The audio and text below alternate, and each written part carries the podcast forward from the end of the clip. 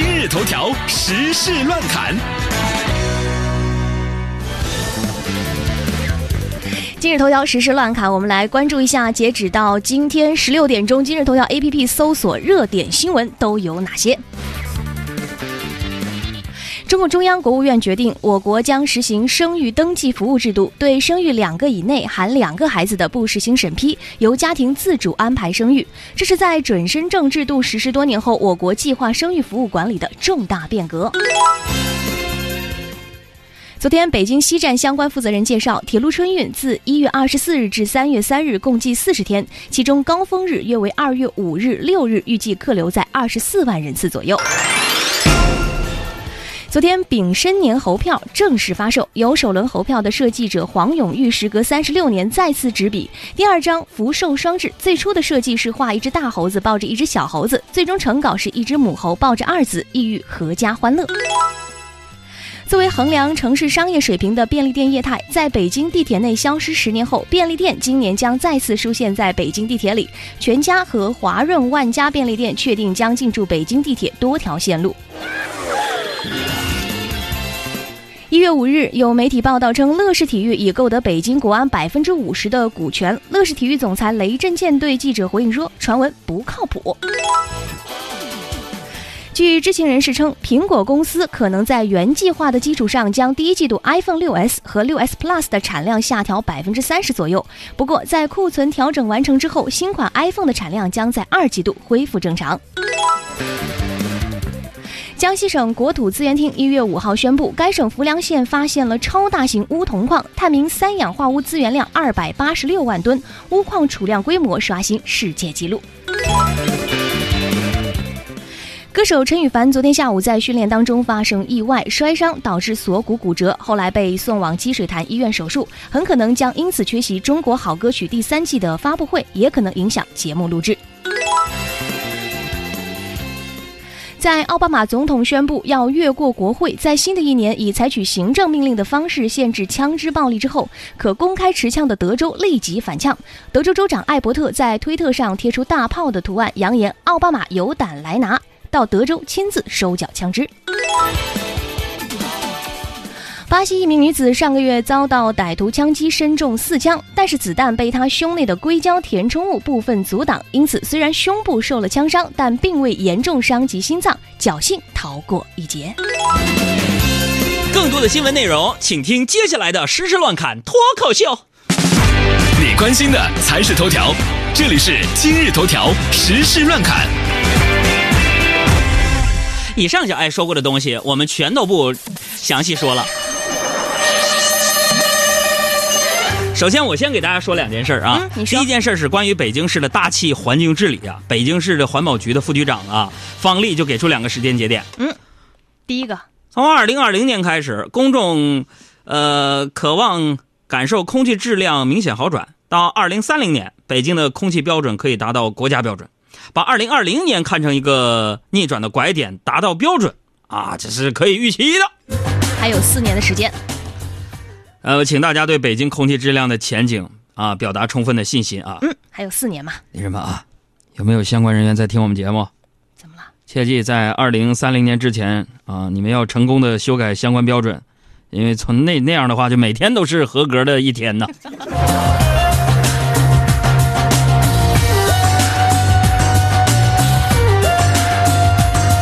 我再跟大家说第二件事儿。说证监会啊，就四号股市大跌触发熔断做出表态，说了，说我们引入熔断机制啊，是一项全新的制度，在中国还没有经验，这第一把啊，这个市场对新的规则呀有一个逐步调整的适应过程，啊，慢慢适应。我给大家回顾一下历史啊，嗯，这个美国最早推出熔断机制的动因呢，是一九八七年的黑色星期一呀。怎么说呢？一九八七年十月十九号。啊，这个道琼斯指数跌爆了五百零八点三二点啊，或百分之二十二点六。三个月之后呢，一九八八年二月，熔断机制人家才出台，是吧？还有媒体就报道说，说美国熔断机制二十八年触发一次，咱们中国熔断机制一天触发两次，看看看看，啊，就从这一项熔断机制上来说啊。咱们用一天就走了人家二十八年要走的路，以咱们的迅猛效率来看，对股市充满信心，好不好？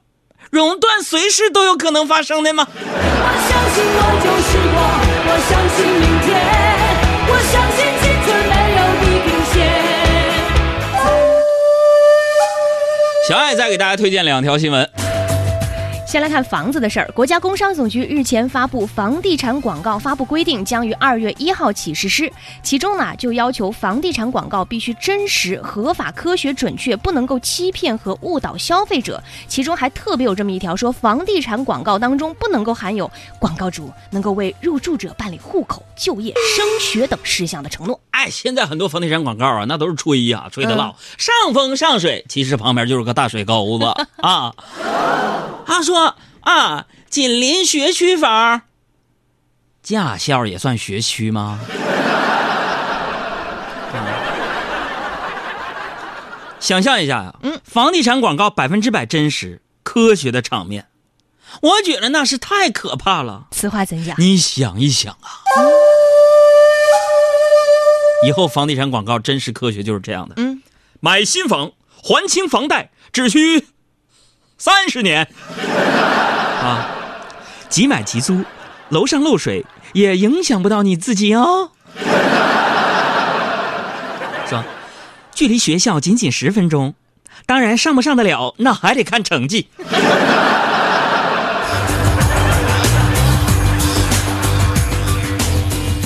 继续来看，近些年的一批科研单位频发贪腐现象，引发了各方对科技经费投入方式的广泛关注。而事实上，在过去的数年间，有调查数据显示，全国科研经费大概只有百分之四十是真正的用于科技研发，而剩下的百分之六十都用于开会、出差等等。这组数据告诉我们一个严峻的现实啊！我的妈呀，嗯，那就是我国会议场所租赁以及交通工具价格制定上费用虚高的现象，那是非常的严重啊！换个地儿吧，从一个高的地方去远方，从地处回家稍纵即逝的快乐。我再给大家推荐两条。嗯，说二零一二年呐，温州的小伙儿啊金阿欢，他干啥事儿了呢？嗯我的天哪，他起诉江苏卫视《非诚勿扰》栏目，说他那个商标啊侵权了。事隔三年呢，这事儿尘埃落定了。人法院判了，说江苏广播电视总台立即停止《非诚勿扰》商标的侵权行为，在判决生效后立即停止使用《非诚勿扰》栏目的名称。啊，要从二零一零年首播的《非诚勿扰》啊，到现在我们做出这样的一个判断，嗯，今年可能要面临改名啊！我的天妈呀！这个判决告诉我们大家呀，嗯，大家伙儿都错了，电视节目《非诚勿扰》不是一档电视节目啊，那是什么？那就是个商标。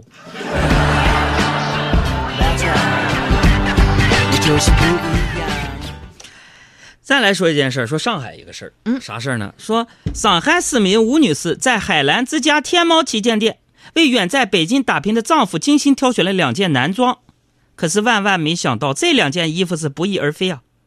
吴女士丈夫收到的只是赠品，目前事情还在进一步调查当中。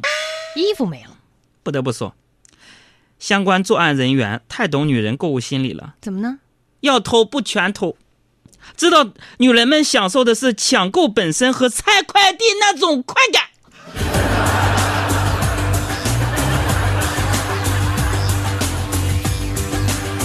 啊，你再推荐两条吧。啊，我再说一个这事儿，我觉得特别逗。成都有一家公司董事长上班的时候啊，不干别的，发红包。啊，然后呢，有员员工看见老板发红包了，就在微信群里抢红包。结果没想到呢，抢红包的员工全部被公司处罚了五百块钱。老板给出的理由是：上班时间谁让你玩手机了？老板这是钓鱼执法呀。老板跟员工就是有差别，怎么说？不一样。嗯，当老板的连发红包都能盈利。